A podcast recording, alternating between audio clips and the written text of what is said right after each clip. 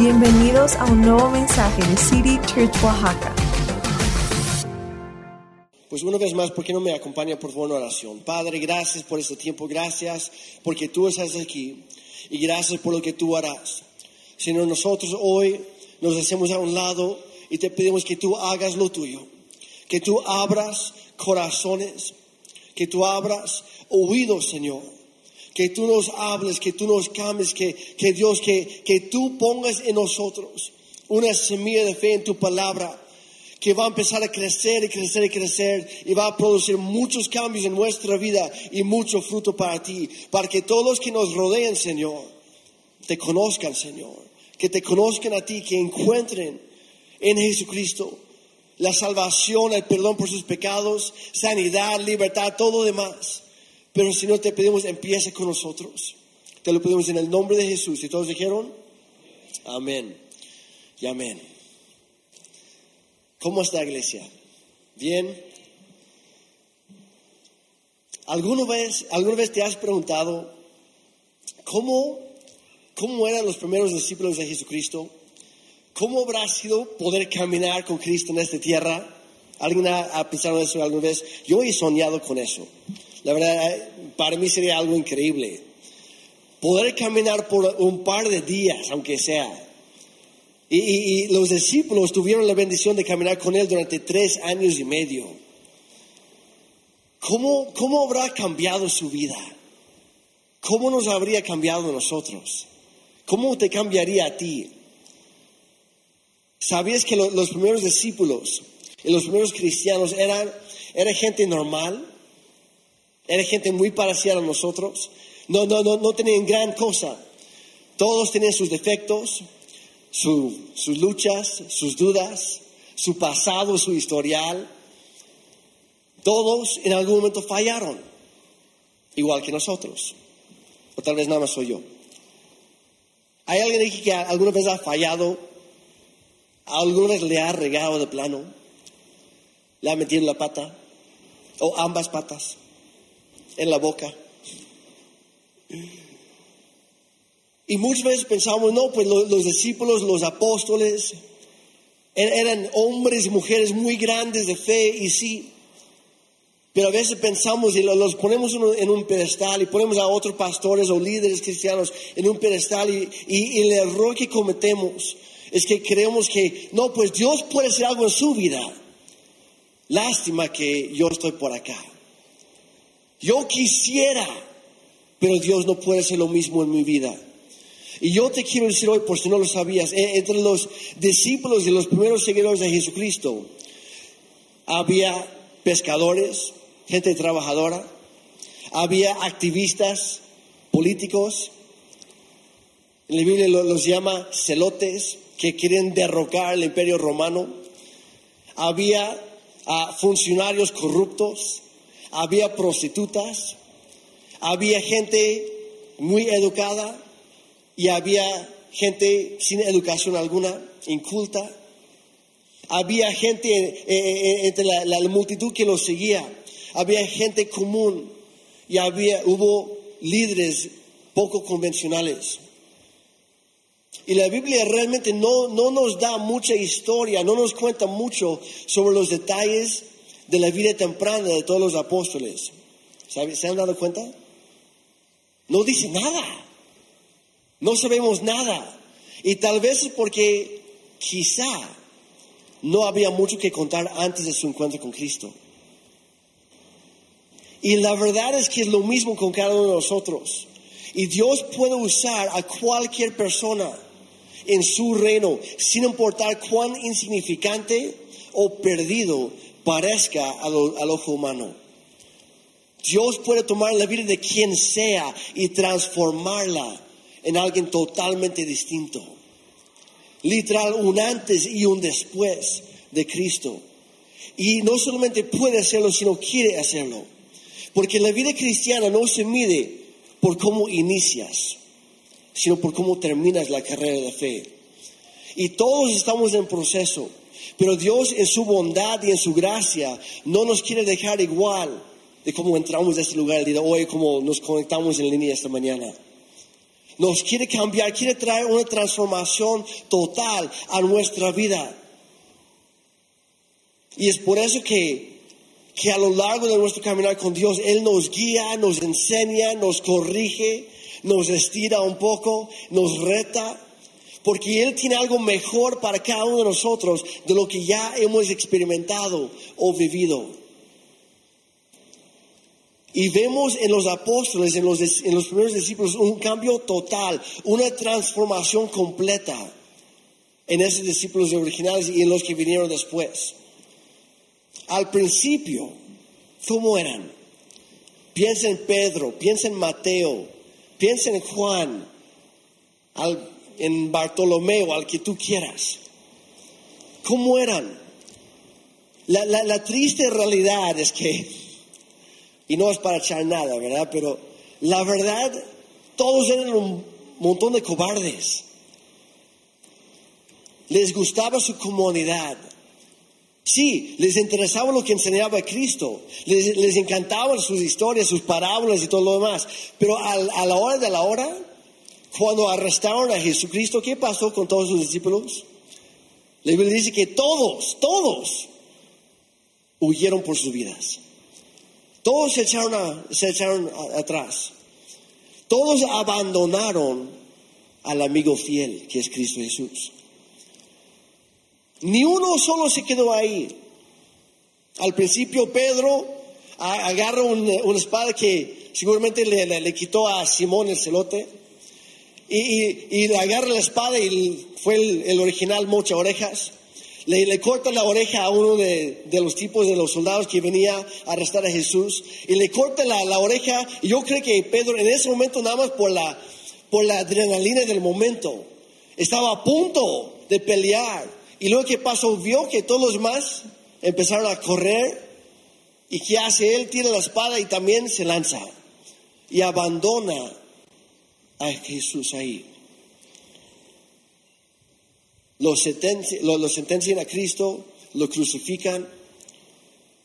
Y durante la crucifixión, ¿saben cuántos de sus discípulos estaban ahí presentes? Uno. Y no fue Pedro. Fue Juan, el amado. Yo estaba, yo estaba leyendo un comentario sobre esto el día de ayer. Y esta persona decía, me he preguntado muchas veces, ¿Por qué lo llamaron Juan el Amado? ¿Y por qué a él, Jesucristo, en los momentos, los instantes antes de su muerte, estando en la cruz, ¿por qué le encomendó a Juan cuidar de, de su madre y de sus hermanas? ¿Qué tenía Juan? Pues estaba ahí, el único. Y Jesús literalmente no tenía a, a nadie más a, darle la, la, misión. Dijo, pues Pedro, no estás. Mateo, tampoco. A ver, ¿quién está? Juan, ya te vi. Y solamente te veo a ti. Hoy te encargo a mi mamá. Te encargo a mis hermanas. Te encargo cuidar de ellas. Porque Juan, por lo menos en ese momento, regresó y se mantuvo cerca de Jesús. Pero ¿qué pasa? Muere Jesús al tercer día resucita y ¿en dónde están todos los discípulos, incluyendo Juan? Escondidos en un cuarto cerrado, en la oscuridad, temiendo por sus vidas. Jesús aparece en medio de ellos. Pasa una semana y ¿qué pasa? Jesús regresa al mismo cuarto y encuentra los mismos, los mismos discípulos encerrados ahí. No se habían ido. Y Jesús les da una promesa. Dice la Biblia que Él sopla sobre ellos y dijo, reciban el Espíritu Santo. Pero fue, por decirlo así, fue un regalo parcial en ese momento. Dijo, tiene que esperarse aquí en Jerusalén. Van a ser mis testigos en Jerusalén, en Judea, en Samaria y en todo el mundo. Pero esperen el cumplimiento de esta promesa porque yo voy a regresar al cielo, voy a regresar a Dios Padre y va a venir el Espíritu Santo y descenderá sobre ustedes y los llenará con poder y los transformará y ya no van a ser los mismos cobardes de siempre. No dijo eso, pero es lo que se dio a entender. No van a ser los mismos de siempre. Algo va a cambiar en ustedes. Y no son ustedes, es Dios en ustedes. Por eso uno de los nombres de Jesús, de Dios, es Emmanuel, Dios con nosotros y Dios en nosotros. Y cuando Dios viene a tu vida, las cosas cambian. Esos cobardes dejaron de hacerlo y se convirtieron en unos hombres y mujeres valientes en la fe. Personas dispuestas no solamente a predicar con su vida, sino también estar dispuestos a morir por su fe. ¿Qué cambió? ¿Qué es lo que le, qué es lo que cambió casi casi de un día para otro para ser nuevas personas? Empezaron siendo cristianos temerosos. Yo conozco a varios cristianos temerosos. No levantes tu mano. Pero he conocido unos cuantos en mi vida. Y yo he sido uno en mi vida muchas veces. Pero ellos empezaron siendo cristianos temerosos, pero terminaron siendo predicadores, misioneros, incluso mártires, dispuestos a morir por su fe. De hecho, todos los apóstoles, menos Juan, el amado, todos fueron mártires.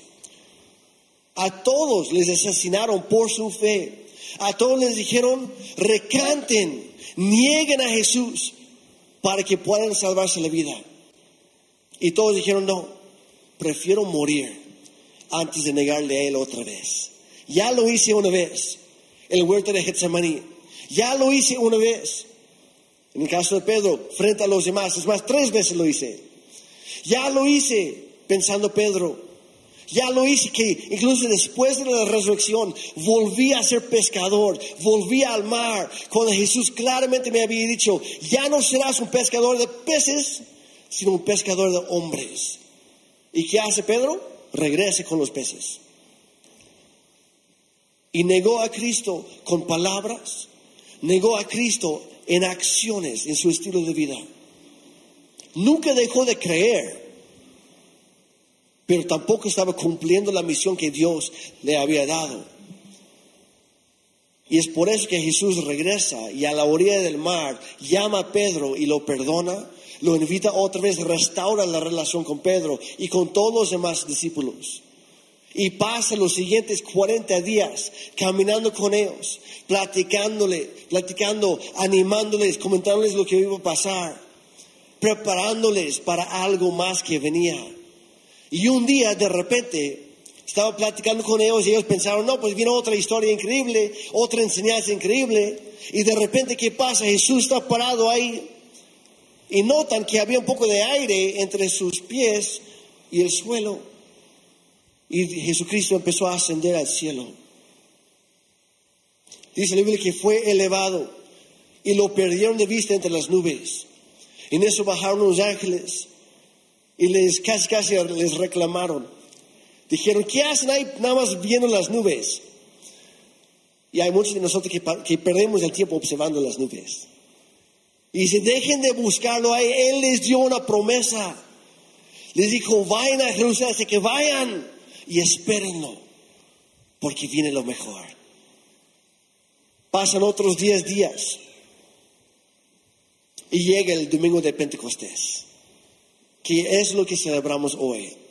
Exactamente 50 días después de la resurrección de Cristo, 10 días después de la ascensión de Cristo al cielo. Y es algo que cambió todo. Porque los apóstoles todos fueron dispuestos a morir por su fe.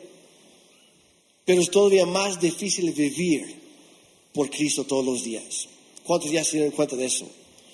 Que si alguien llegara con una pistola, renuncia a Cristo o te mato, bueno, pues me estás dando un boleto expresa al cielo. Adelante. Pero ¿qué pasa todos los días cuando vienen las tentaciones? cuando vienen las preocupaciones, cuando vienen las presiones de los amigos, de la familia o del jefe. Y tenemos que tomar una decisión cada día. ¿Voy a honrar a Dios? ¿Voy a vivir por Él? ¿O voy a vivir a mi manera? ¿Qué es lo que provocó este enorme cambio en los discípulos y en los apóstoles? Específicamente dos cosas pasaron. La primera es que tuvieron una profunda revelación de la resurrección de Jesucristo. Lo vieron, lo conocieron, lo escucharon, algunos lo tocaron, algunos no hicieron nada de eso, pero creyeron, creyeron. Y esa creencia se volvió una convicción. A veces confunden las dos cosas. Una creencia es simplemente algo que tú crees, pero no pasa nada. Una convicción es algo que marca tu vida y guía el rumbo de tu vida. Y hay muchos cristianos que se han quedado en una creencia y nunca se ha vuelto una convicción y por eso no pueden vivir para agradar a Cristo. Viven con sus propias fuerzas y pierden la batalla todos los días. La segunda cosa que pasó es que recibieron la llenura o el bautismo del Espíritu Santo. Y dice la Biblia que fueron llenos de su poder y a partir de ese momento se atrevieron a salir de su zona de confort. Se atrevieron a salir de su miedo, de sus temores y dar un paso, a ser usados por Dios eh, para algo mucho más grande que ellos mismos. Empezaron a caminar por fe y no por vista. Si traes tu Biblia, Hechos capítulo 2, Ana ya lo leyó, lo vamos a leer otra vez. Hechos 2, empezando el versículo 1, dice, el día de Pentecostés todos los creyentes estaban reunidos en un mismo lugar. De repente se oyó un ruido desde el cielo, parecido al estruendo de un viento fuerte y impetuoso, que llenó la casa donde estaban sentados. Luego algo parecido a unas llamas o lenguas de fuego aparecieron y se posaron sobre cada uno de ellos. Y todos los presentes fueron llenos del Espíritu Santo. Digo conmigo, conmigo llenos del Espíritu Santo. Llenos, no, no a la mitad, no a tres cuartos, llenos al tope. Y comenzaron a hablar en otros idiomas conforme el Espíritu Santo les daba esa capacidad.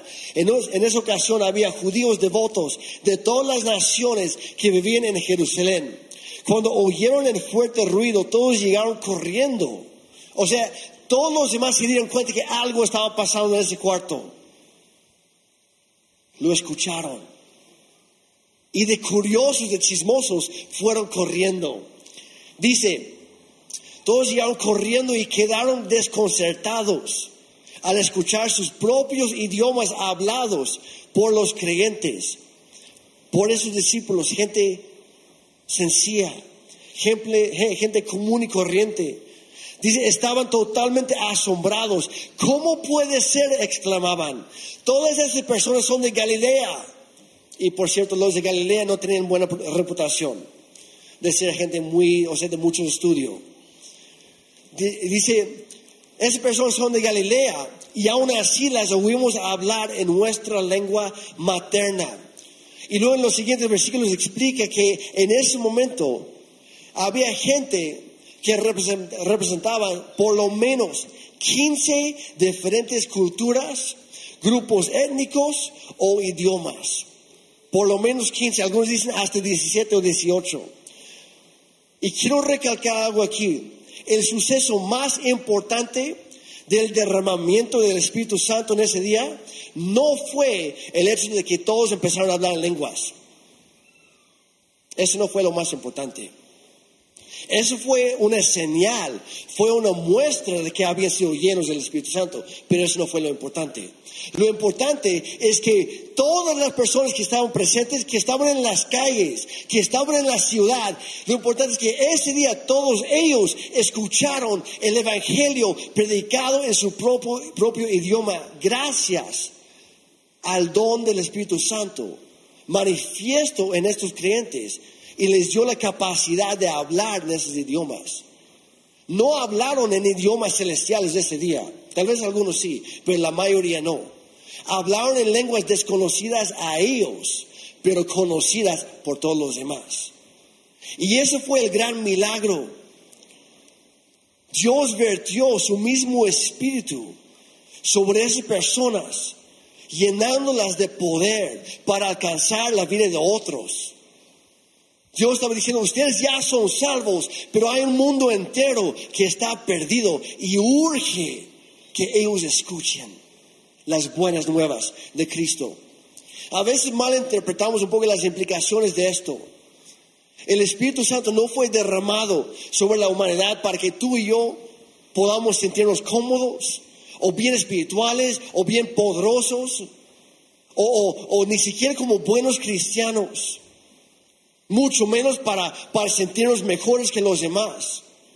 El Espíritu Santo fue derramado sobre la humanidad. Dios derramó su mismo Espíritu para que su poder se vea en nosotros, en nuestra vida, y que podamos compartir con, con- con valentía su mensaje salvador de Jesucristo a tantos como podamos, para que un mundo perdido pueda encontrar a Cristo. De eso se trató para rescatar a muchos de las garras del mismo infierno. Y iglesia, hemos quedado cómodos demasiado tiempo y es momento de que, que pidamos, que clamemos a Dios por la llenura de su Espíritu, que descienda sobre nosotros igual como ese primer domingo de Penteco- Pentecostés. Que algo cambie en nosotros, que dejemos de ser.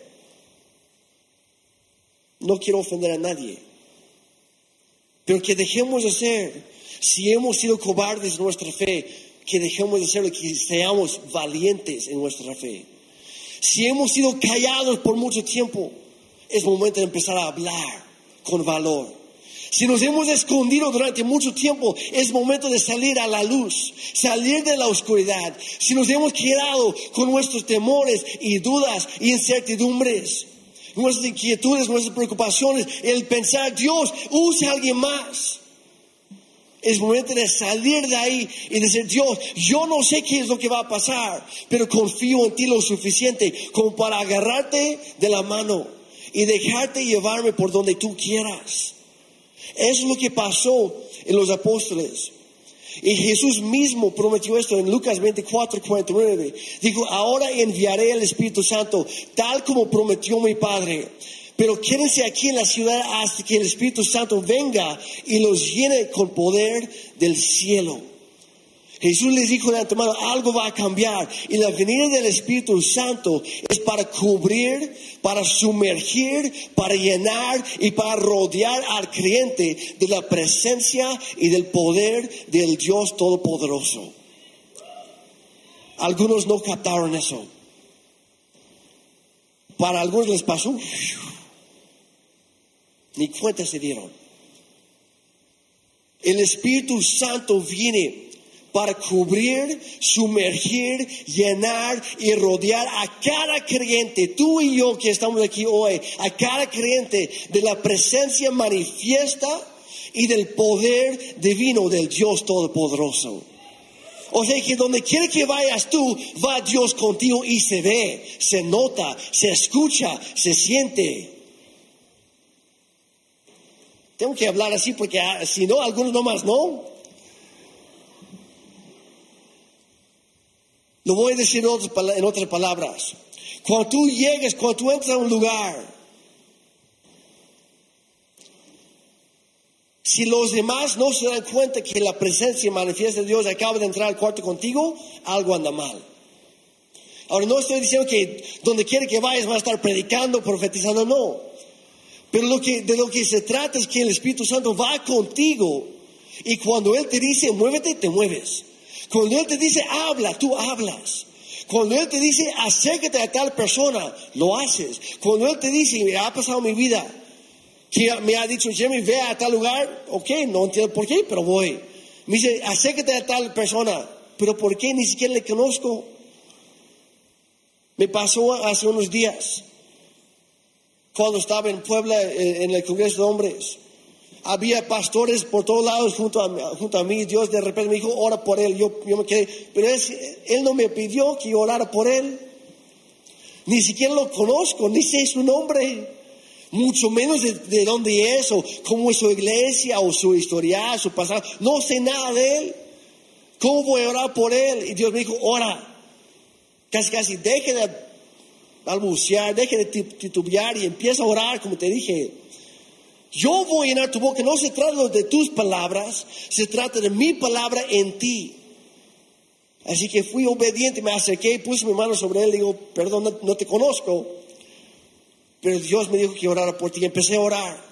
Empecé a orar y orar y empecé a profetizar. Y yo pensé, bueno, gracias, que Dios te bendiga. Me volteo pensando, Señor, espero que haya sido tú. Porque si no, acabo de decir un montón de quién sabe qué cosas. Y luego me va a reclamar ahorita, Jeremy, hoy nada de lo que dijiste es cierto. Felicidades, eres un falso profeta. Ay, caray. Yo estaba pensando esas cosas. y yo pensé, bueno, pues ya voy a seguir cantando, ¿no? Dios es bueno. Y llega conmigo dice, acabas de decirme toda mi vida. Y me acabas de dar la dirección que yo estaba buscando hoy. Ahora, eso no me pasa a mí por ser un pastor.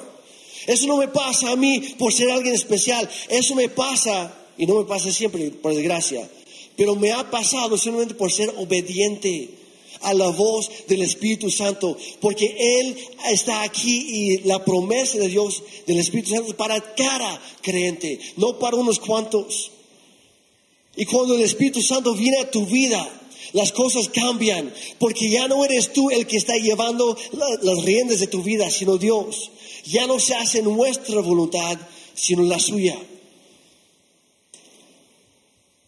Y el Espíritu Santo te cambia desde adentro, transformando completamente tu manera de vivir, de pensar y de ser.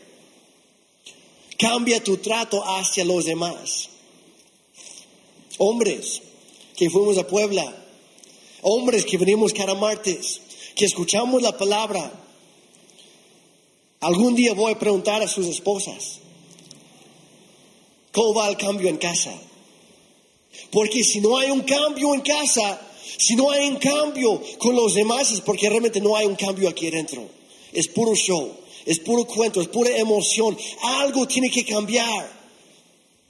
Porque lo, que hace el Espíritu Santo cuando viene es que enciende en tu interior una llama, de un fuego que no puede apagarse ni, ni por las circunstancias, ni por los bajones de la vida, ni, ni por las críticas de los demás, ni por las deudas, ni por las palabras contrarias o lo que sea. Nada puede apagar ese llama, ese fuego porque está dentro de ti y de ti sale para cambiar tu mundo, para cambiar tu entorno. Y en el, bautismo del Espíritu Santo, el Espíritu de Dios es derramado sobre el creyente. Hace un, hace, un tiempo estábamos platicando sobre ellos, sobre esto, perdón, con los que vienen al, discipulado de los fundamentos de la fe. Y, lo explicamos de esta manera, no sé si puede pasar ah, en, en la pantalla, pero cuando uno es bautizado en agua, lo que pasa es que tú llegues a un lugar donde hay agua, aquí lo tenemos en un tipo estanque, pero muchas veces históricamente casi siempre se hacía antes en ríos. Y lo que pasa es que tú llegas a ese lugar donde hay agua y tú solito te sumerges. Te caes para atrás, te hincas, lo que sea. O de plano, ellos te aplastan abajo, ¿no? Depende del pastor que te bautiza. Y tú solito te metes ahí en el agua y te cubre por completo. Pero es muy diferente el bautismo en agua que el bautismo del Espíritu Santo. Porque dice la Biblia, en Hechos 2, 17, ya lo, ya, lo leímos, dice que Dios hablando, yo derramaré mi espíritu sobre toda la gente. O sea que tú no te metes, Él viene sobre ti. No es algo que tú haces, es algo que Él hace en y a través de ti. Si es una decisión tuya, pero tú nada más respondes y te dejas llevar por el río de Dios. En el bautismo de agua tú te, sumerges, tú, te sumerges pero en el agua. En el bautismo del Espíritu Santo, Él es derramado sobre nosotros. Y hay muchos de nosotros que hemos tratado de vivir nuestra vida como algo así.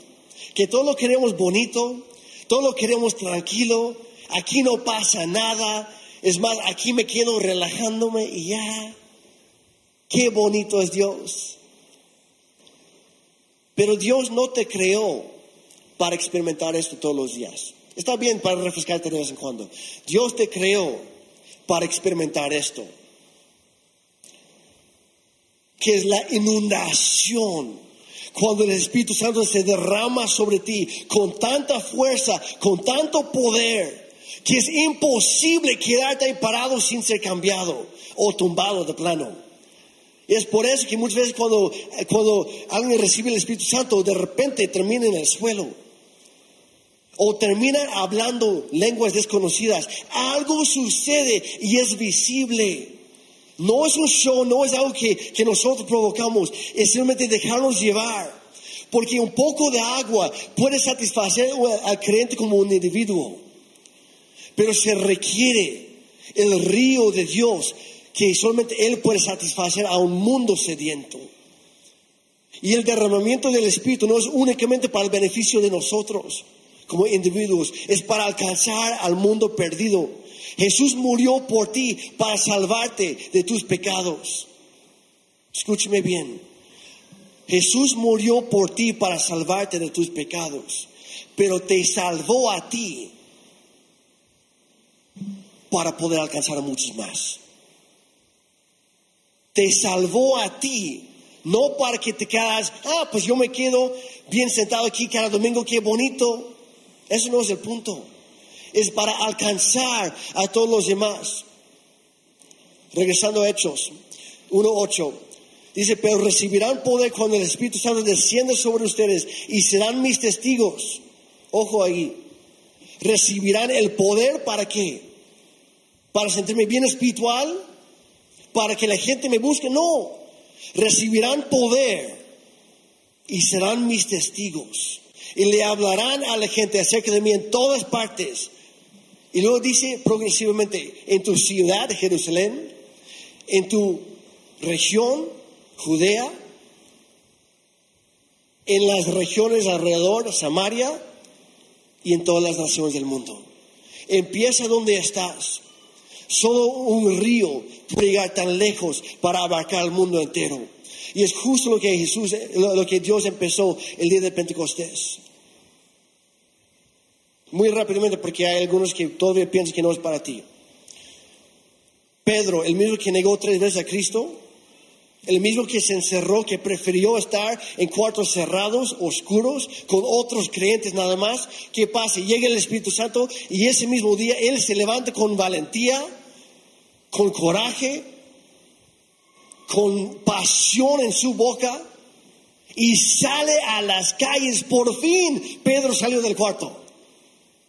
Salió y empezó a predicar. Y no fue él, fue el Espíritu a través de él. ¿Y cuál fue el resultado?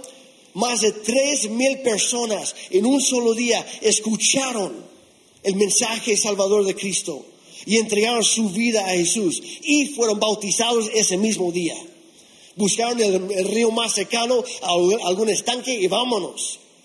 Tres mil personas en un solo día porque una persona se atrevió a ser usado por Dios. Una sola persona creó, pero no fue solamente él. Unos días después, Pedro va con Juan, el amado, al que Jesús quería mucho. Y va con Juan y van entrando al templo para adorar a Dios como, hacían todos los días. Y había un hombre lisiado, cojo, desde este nacimiento. Nunca había caminado ni un paso en toda su vida. Y está ahí, está mendigando, dice, dame una limosna, una limosna, una limosna, perdón. Y Pedro y Juan dice, ¿tú traes cambio? No, tú tampoco. Judas era el que llevaba la bolsa de dinero y él ya no está con nosotros. No traigo nada. Y, los dos le dijeron, no tenemos ni oro ni plata, pero te vamos a dar lo que nosotros tenemos. Y como apenas habían sido llenos del poder del Espíritu Santo, dijeron, eso es lo que podemos dar. Veo una necesidad y Dios me va a ayudar a suplirla. Así que en el nombre de Jesucristo de Nazaret, en el nombre de Jesús, no era en su propio poder, en el nombre de Jesús y por el poder del Espíritu Santo, levántate y empieza a caminar. Y es lo que pasó. Entran al templo, siguen predicando, se enojan las autoridades, los arrestan, predican también ante las autoridades. ¿Qué pasó? Otros dos mil hombres y aparte mujeres y niños fueron salvos ese día y fueron bautizados. Porque fueron llenos del poder del Espíritu Santo. Hechos 4, 29. Dice, y ahora, oh Señor, esa fue una, una oración de ellos en ese momento. Oh Señor, escucha sus amenazas y danos a nosotros, tus siervos, mucho valor al predicar tu palabra. Extiende tu mano con poder sanador, que se hagan señales milagrosas y maravillas por medio del nombre de tu santo siervo Jesús. Después de esta oración, el lugar donde estamos reunidos tembló. ¿Dónde pasó? En su juicio. El lugar tembló y todos fueron llenos del Espíritu Santo y predicaban con valentía la palabra de Dios. Y por el temblor, por el poder visible de Dios, ahí la presencia manifiesta de Dios en ese lugar, otras dos mil personas fueron salvas. Podría hablar y hablar, un ejemplo más, nada más. Felipe, no el apóstol. Felipe era un joven, un discípulo que empezó repartiendo comida a los pobres. No tenía una posición, no tenía, tenía una buena reputación, eso sí, pero no tenía influencia. ¿Y qué pasa? De repente Dios, el Espíritu Santo le dice, oye, camina para allá. Pero no hay nada, camina para allá. Y está caminando en una carretera desolada. De repente pasa un carruaje y un eunuco, eunuco, perdón, de Etiopía, de la reina Candas. Estaba pasando en su carruaje y estaba leyendo la Biblia en el libro de Isaías. Lo único que él tenía. Y está leyendo y no entiende nada. Y ve a Felipe y dice, oye Felipe. Bueno, dice, oye tú, porque no sabía su nombre. Oye tú, ¿cómo te llamas? Felipe. ¿Tú entiendes esto? Sí, súbete conmigo. Felipe subió al carruaje y ahí siguen y le empieza a enseñar qué significa todo eso y le habla de Cristo. Y llega al punto de decir, y si tú crees y eres bautizado, Dios te puede salvar. Están las buenas noticias. Y el eunuco dice, ah, perfecto, hay, un arroyo, vamos a bajar. Felipe lo baja al agua, lo sumerge y cuando lo levanta, Dice la Biblia que Felipe se levantó del agua y al instante el Espíritu Santo lo llevó físicamente a un lugar entre 20 y 50 kilómetros de lejos en un solo segundo. Desapareció de la vista. Y este eunuco se quedó, oh no, si fuera Dios. Lo vio, lo presenció. Y mi punto, iglesia, es este. Tengo varios otros ejemplos, pero no tengo tiempo. Mi punto es este.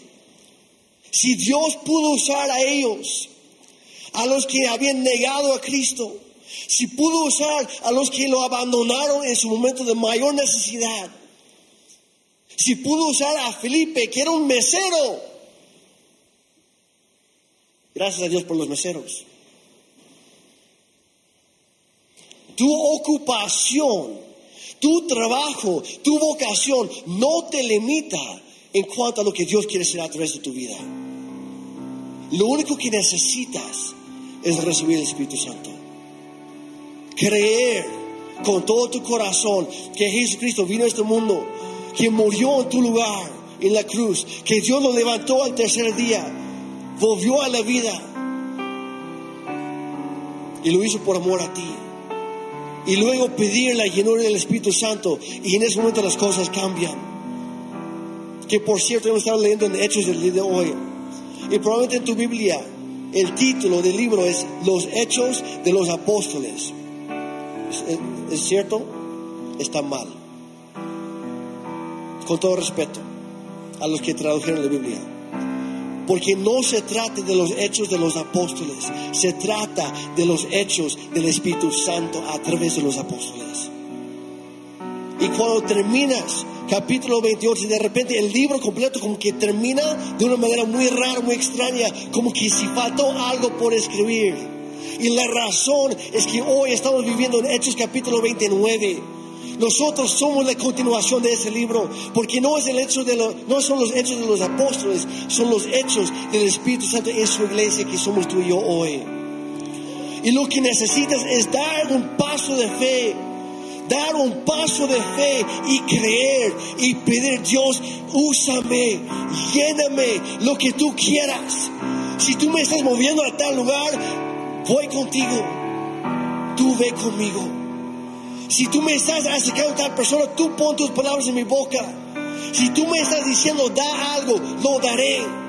Si tú me estás diciendo, haz algo, lo haré. Es decir, Dios, ya no permitas que mi falta de fe te limite a ti. Yo quiero ser una, nueva persona. Yo quiero que mi vida predique a los demás. Y es por eso que la palabra original en griego, cuando dice el poder del Espíritu Santo, ¿saben qué palabra es? Dunamis. Y de ahí viene nuestra palabra en español, dinamita. Que literalmente el poder del Espíritu Santo es el poder explosivo de Dios en tu vida que ya no hay límites, ya no hay, ya, ya, ya, no hay cosas que pueden impedir lo que Dios quiere hacer a través de tu vida, porque tú eres materia puesta, dispuesta. De eso se trata, iglesia. Y cuando como iglesia regresamos al patrón de los hechos, del libro de los hechos, tendremos los mismos resultados del día de Pentecostés. Y hoy es un día como esos no por ser una fecha precisa en el calendario, sino simplemente porque la presencia de Dios está aquí y Él te está haciendo una invitación el día de hoy. Así que yo te quiero invitar. Si lo que tú buscas es libertad de adicciones, libertad de temores o de, de opresión, si lo que tú buscas es sanidad física, mental, emocional o espiritual, si lo que tú andas buscando es el poder para vivir una vida que le agrada a Dios, en medio de un mundo que te lleva a la contra, si es lo que tú buscas, lo que realmente necesitas es el Espíritu Santo en tu vida. Sin Él no se puede. Es más, sin Él ni siquiera puede ser, uno puede ser cristiano. El Espíritu Santo está involucrado en todo el proceso. Pero si es lo que tú buscas hoy, si tú quieres recibir un toque, de llenura del Espíritu Santo en tu vida. Yo te, yo invito, tal vez no es para todos, no lo hagas porque alguien más lo va a hacer. Es una decisión tuya, un compromiso tuyo con Dios. Pero si es lo que buscas tú, ponte de pie. Si estás cansado de vivir tu vida y perder batalla tras batalla tras batalla, ponte de pie. Si estás cansado de lidiar con los mismos problemas día tras día, ponte de pie. Si estás cansado de quejarte en lugar de cambiar tu entorno, ponte de pie. Porque lo que necesitas es el Espíritu Santo. Y lo que vamos a hacer ahora, vamos a empezar a ministrar la presencia de Dios aquí. Ministrar significa agradar a Él, honrarle a Él, cantarle a Él, agradarle a Él, hacerlo bienvenido. Si yo te invito ahí donde estás, levanta tus manos.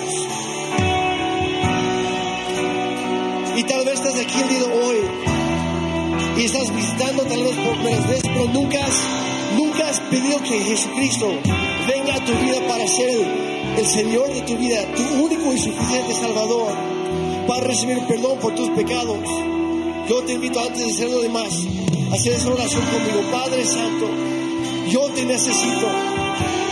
Yo quiero cambiar. Y lo he intentado y lo he fracasado muchas veces. Dios, hoy reconozco que necesito a ti. Ven a mi vida, perdóname por todos mis pecados, mis errores.